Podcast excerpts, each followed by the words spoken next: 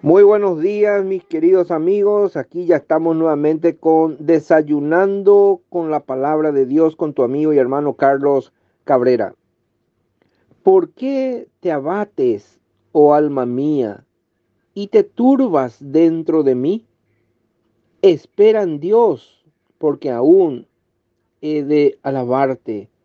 Salmos 42, versículos 5 y 11. El título de nuestra reflexión en esta mañana se titula Un diálogo con mi alma. El libro de los Salmos contiene varios ejemplos de diálogos en los cuales el creyente se dirige a su propia alma para alentarla o estimularla. ¿Por qué te abates, oh alma mía, y te turbas dentro de mí? A menudo no nos ocurre, sobre todo durante la noche, machacar siempre en los mismos problemas y dramatizarlos.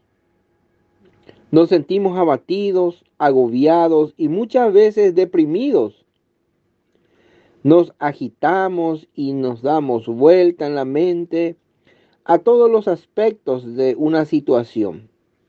Entonces, ¿Cuál es el recurso para romper ese ciclo de abatimientos, agitación?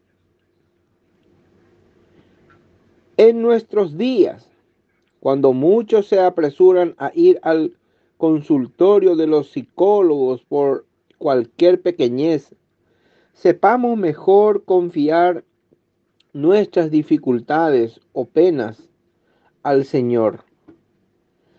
Despierta, alma mía. Salmos 57, verso 8. Y si hay días nublados en vuestras vidas, durante los cuales a veces encontramos hostilidad, aprendamos a elevarnos por encima de las circunstancias para gustar el amor de Dios. Alma mía, en Dios solamente reposa, porque de Él es mi esperanza. Salmo 62, versículo 5. Ante todo, la vida cristiana significa una relación real y de confianza en Dios. Bendice alma mía al Señor y no olvides ninguno de sus beneficios. Salmo 103, versículo 2. ¿Son los agradecimientos la tela de fondo de nuestras vidas? Mi porción es el Señor, dijo mi alma, por tanto en Él esperaré. Lamentaciones de Jeremías capítulo 3 verso 24. Esta respuesta no trae el sosiego. Solo tú, Jehová, me haces vivir confiado. Salmos capítulo 4 versículo 8. Dios les bendiga.